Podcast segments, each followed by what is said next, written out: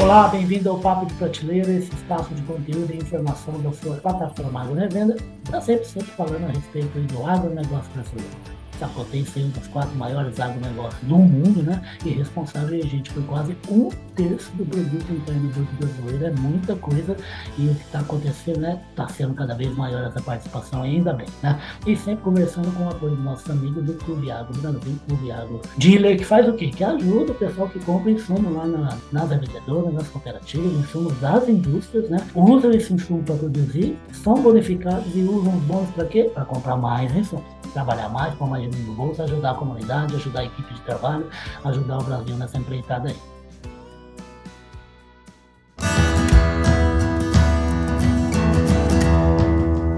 Podcast Papo de Prateleira. E por falar em ajudar o Brasil empreitada, sempre, sempre que sai o um númerozinho lá do ano, lá como é que foram as exportações brasileiras, nesse caso de exportação venda externa, você sempre tem os campeoníssimos lá na frente, né? Tem sempre lá a soja, todo o que eles chamam de complexo soja, e tem o que sempre? Madeira e celulose é um setor importantíssimo para o negócio brasileiro e que a gente mesmo aqui no Papo Prateleira fala muito pouco. Meu amigo Carlão foi lá agora há pouco num evento super bacana aqui pertinho de Ribeirão Preto, o Expo aprendeu um pouquinho desse setor e eu convidei aqui para conversar mais sobre esse setor agora num momento geopolítico muito importante. Eu chamei o CEO aí da Oldflow Brasil, que é o Gustavo Milazzo. Ô, Gustavo, CEO da, da, da empresa. Gustavo, bem-vindo ao Papo Prateleira, tá, rapaz?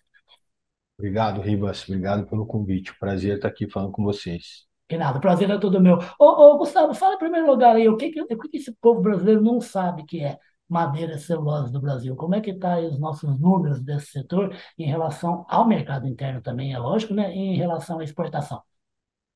É, o Brasil é um grande player aí mundial na questão de madeira, né? Sempre quando a gente fala de madeira, a gente pensa já na, na região amazônica, é. mas nós temos muita madeira plantada, que uhum. é que é utilizada aí pela indústria de papel e celulose, principalmente, mas também por outras indústrias, principalmente aqui no sul, né? Produção de compensado, produção de madeira serrada para embalagem, uhum. é, produção de deck, produção hoje, né? Você tem um móvel aí é de madeira e a gente consegue exportar esses produtos para o mundo todo. Os principais clientes aí do Brasil hoje são os Estados Unidos, Europa, Ásia ali, principalmente China, né? E a gente exporta hoje desde produtos é, acabados, né, como um piso, por exemplo, uma chapa de compensado Perfeito. acabada para móvel, mas principalmente produto é, bruto, né, madeira para embalagem, ou próprio lâmina para produção. Ah, que vai ser reprocessada da maneira que o cliente que o cliente deseja. Exatamente. Então hoje o Brasil é um dos grandes distribuidores aí do planeta, né, dessa área florestal, tem crescido bastante e é muito importante a gente né, conectar essa parte florestal com o agro brasileiro, porque tem tudo a ver, né? Perfeito. Não, tanto tem tudo a ver que hoje a gente estava conversando com o Gustavo aqui um pouquinho antes de começar a gravação, a gente tem a madeira aí como um elemento fundamental de uma nova revolução do agronegócio brasileiro, que é a integração lavoura, pecuária e floresta.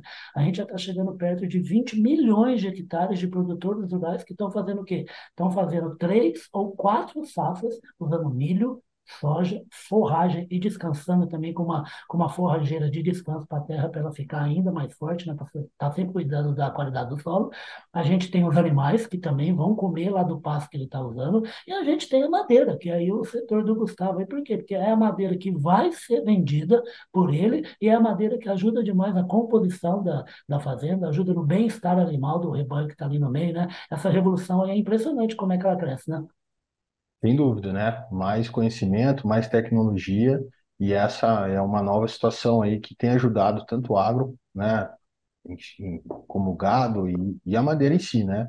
E a gente tem aproveitado bastante aí também essa situação para crescer no mercado e divulgar isso como uma, uma prática sustentável, né? Que é Perfeito. o grande desafio da madeira hoje é realmente mostrar para o mundo o quanto que nós somos sustentáveis aqui no Brasil, que não, realmente não tem essa parte aí. Quem depende da madeira não Sim. sai cortando tudo, derrubando e, e, e queimando. Não, Pelo contrário, cuida da, cuida da floresta, só derruba o que é necessário e, e a gente tem todo o cuidado aí com a cadeia. Então é mais uma prática muito interessante para o Brasil. Aí você acabou de falar, então, um pouquinho aí do seu nervo central aí de trabalho na Woodflow, né? Brasil, né, Gustavo? Porque falar a respeito do que, de como deve se produzir é, madeira com sustentabilidade financeira e ambiental, né? E a gente aí cuidar muito bem nesse momento de como é que a gente negocia com um cliente que é enjoado, mas é, é cliente, né? Como diz meu chefe, né? Sabe qual é a diferença entre cliente e Deus, Gustavo? Não, não conheço. Deus perdoa. Então, o cliente quer de um jeito, meu amigo, é do jeito que ele quer, que você vai ter que fazer. A gente tem essa lei que tem aí, está tendo muita reação que eu não concordo muito, viu, Gustavo? Até queria ver um pouquinho a sua opinião, assim, uma reação muito bravia em relação ao que consta né, na legislação europeia, envolvendo aí a compra de, de vários produtos, não só de madeira, mas de países né, que podem estar tá, podem tá fazendo desmatamento ilegal e tudo mais. A reação tem que ser mais de entender como é que é a lei e procurar vender para eles, não é?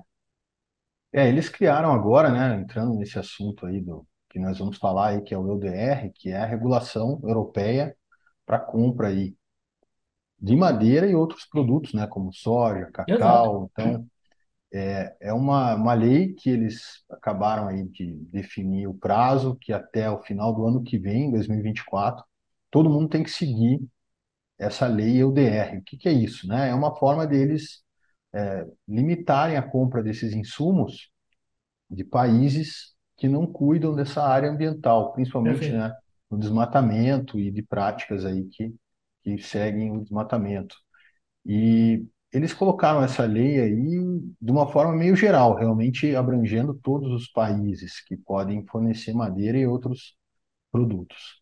E claro que, como eles apontam aí para todo mundo, a coisa tende a ser mais rigorosa. Uhum. Mas eu diria que para o Brasil, a gente, apesar de, de ter realmente uma situação aí mais pesada, né, dessa lei, eu acho que o Brasil pode sair na frente de muita gente. Exato. A gente já tá Aproveitar o momento, né, em vez de criticar, né? Exatamente. Então eu vejo até com bons olhos, para ser bem sincero, porque eles criticam, eles reclamam, mas hoje a gente vê, principalmente na parte aqui da madeira, que é onde a gente entende, é, a gente sempre teve esse cuidado, né? Então é uma oportunidade de mostrar para o mundo todo que aqui a gente é sério, que quem depende aí do agro, quem depende da madeira, está fazendo um trabalho bem feito, né? É até nesse intuito que a gente criou a Woodflow, que é uma plataforma hoje que conecta aí os produtores. Ela é super novinha, né, Gustavo? Um ano e meio, é isso? Um ano e meio que a gente está rodando, né? Ela uhum. foi criada com base na nossa experiência desde 2005, na parte de exportação de madeira. Mas do ano e meio para cá que nós lançamos a plataforma justamente para mostrar para o mundo as indústrias brasileiras nacionais aqui, como elas trabalham, como elas cuidam da floresta, uhum. todas as práticas sustentáveis que existem, né? E esse EUDR, ele apesar de ser pesado aí, ele vai ajudar muito a gente a mostrar para o planeta todo que aqui tem gente séria que trabalha firme. Que o pessoal é interessado em ter mais informações sobre qual, como é essa legislação em relação à madeira, o que, que pode fazer, o que, que precisa correr atrás para verificar se realmente ele está numa situação tranquila, uma situação de nenhum tipo de irregularidade, como é que ele faz? Bom, na nossa plataforma e no nosso time, a gente consegue dar toda essa assessoria uhum. para as indústrias interessadas. Mas, basicamente, esse LDR ele é uma lei um pouco geral, justamente para mostrar de onde vem o produto. Então, uhum. como que funciona mais ou menos isso? O comprador lá na Europa, ele hoje ele tem que provar de onde veio aquele produto. Isso serve tanto para madeira Perfeito. como para outros produtos, soja, por de exemplo. origem e dados de origem. É, então ele tem que dizer de onde que veio. E começa com a documentação bastante simples, né? Que a gente tem que juntar. Por exemplo, latitude e longitude da fazenda ou da floresta, de onde ele tira essa madeira. Uhum. Né?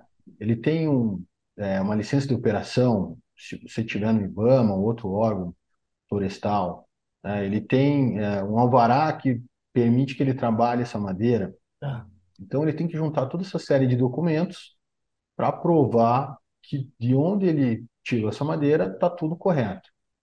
Então ele, a gente consegue organizar isso junto com a indústria, né, dar todas as direções para eles fazerem esse conjunto de documentos de uma forma que prove para o comprador porque hoje o comprador é penalizado, né? Perfeito. Então, é. por isso que eles estão correndo atrás aí, porque hoje o cara que compra, ele tem que provar.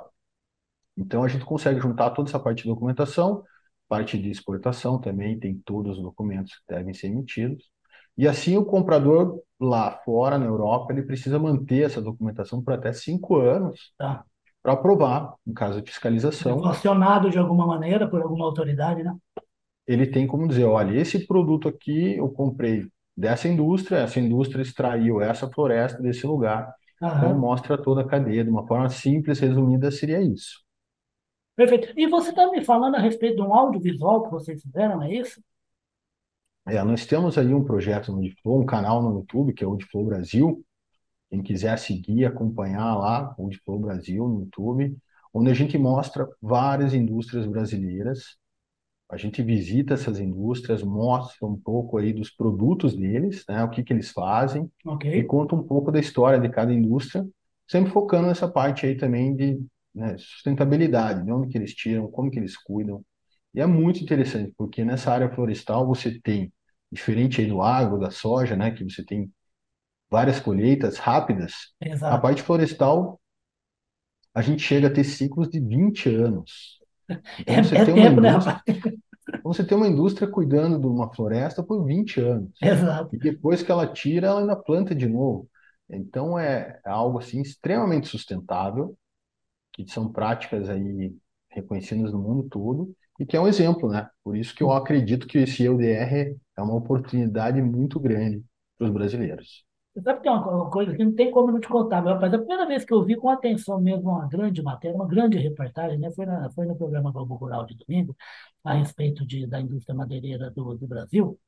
Foi a primeira vez que eu vi, rapaz, aquela máquina robô que, que tira a árvore do chão, tira é. a folhagem, corta e empilha e põe no caminhão sozinha, cara. Que, co- eu fiquei olhando para aquilo, parecia uma aranha gigantesca, cheia de tentáculos assim. Eu falei assim, que coisa doida. Se eu É, vejo aquilo na canal a roça, gente sai tem correndo, viu, Gustavo? No nosso canal a gente tem várias, vários exemplos lá que dá para observar, mas é como evoluiu o agro, né? As colheitadeiras Tecnologia, hoje, né? tecnologia na floresta também, você tem máquinas que rodam 24 horas praticamente, né? Inclusive tem Maravilha. colheita à noite. É Sim. algo impressionante realmente o, o nível de investimento e tecnologia que existe hoje. Exatamente. Acho que foi lá no, no, no próprio evento até que alguém que estava conversando com meu chefe, meu amigo Carlão, virou para mim e falou assim, tá vendo essa máquina aqui, Carlão? Eu tô. Assim, rapaz, essa máquina aqui tem mais tecnologia do que a nave que desceu na Lua com os homens pela primeira vez na história. Ela é mais É, com complexa do que aquela, aquela nave da missão Apollo. É uma verdade, né, rapaz? É uma verdade.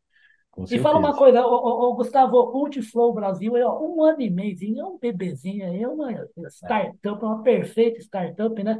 Onde é que o, o Gustavo aí, onde é que você quer chegar? O que que você vai ser feliz em 2030, 2040, estiver trabalhando? Que, que, que tamanho, que dimensão vai ter a Multiflow? E, logicamente, é claro, o setor de madeira aqui do Brasil, né? De produção interna e para exportação também.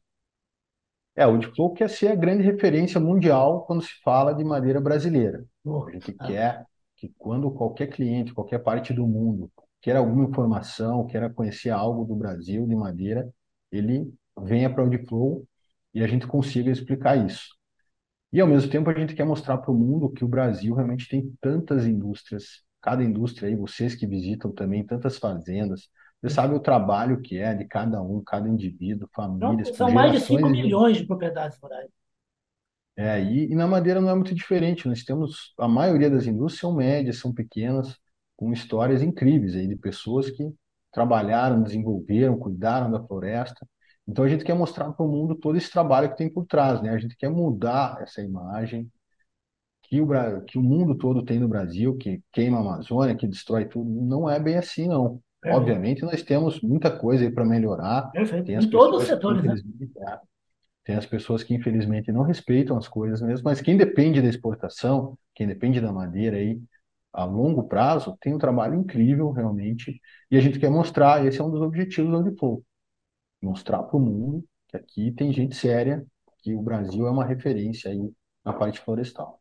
Maravilha, né? E também, viu, Gustavo, não sei se você pensa assim, a história da madeira acompanha, na verdade, o crescimento da população mundial, né? A história do próprio ser humano, da maneira como ele andou pelo mundo, como é que ele ocupou espaços, né? Foi com a madeira que ele morava, né? Foi com a madeira que ele usou, usava utensílios, né? Para conseguir produzir, tanto na cidade quanto na, quanto na, na roça, né? Você tem desde a época antiga, mais de milhares de anos aí, com rodas de madeira, ajudando a transportar animais, ajudando aí na lida, na, no trabalho, né? Seja em cidade. E agora a madeira sendo utilizada para outros fins, né?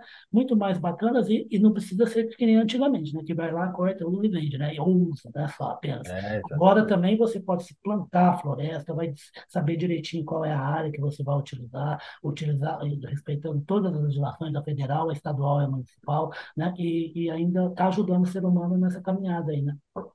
É, e foi interessante você comentar dessa parte da, das casas, assim, porque está é. voltando agora, né? Está entrando no Brasil também uma tecnologia muito forte de construção com madeira. Que bacana. Em outros países que já utilizam muito isso, né? O sistema wood frame, por exemplo, casas com madeira, está chegando aqui no Brasil. Nós temos empresas hoje produzindo madeira engenheirada, que a gente chama, né? São alguns produtos específicos, mas que é uma madeira trabalhada, tratada, que pode inclusive ser construído prédios com madeira, né? E barato. Já tem muita gente trabalhando com isso. Até recentemente, uma empresa aqui do, de Curitiba, a Urban, fez uma, uma loja do McDonald's aí começou a produzir as lojas deles com madeira engenheirada. E é um material muito pensando, charmoso, né, rapaz?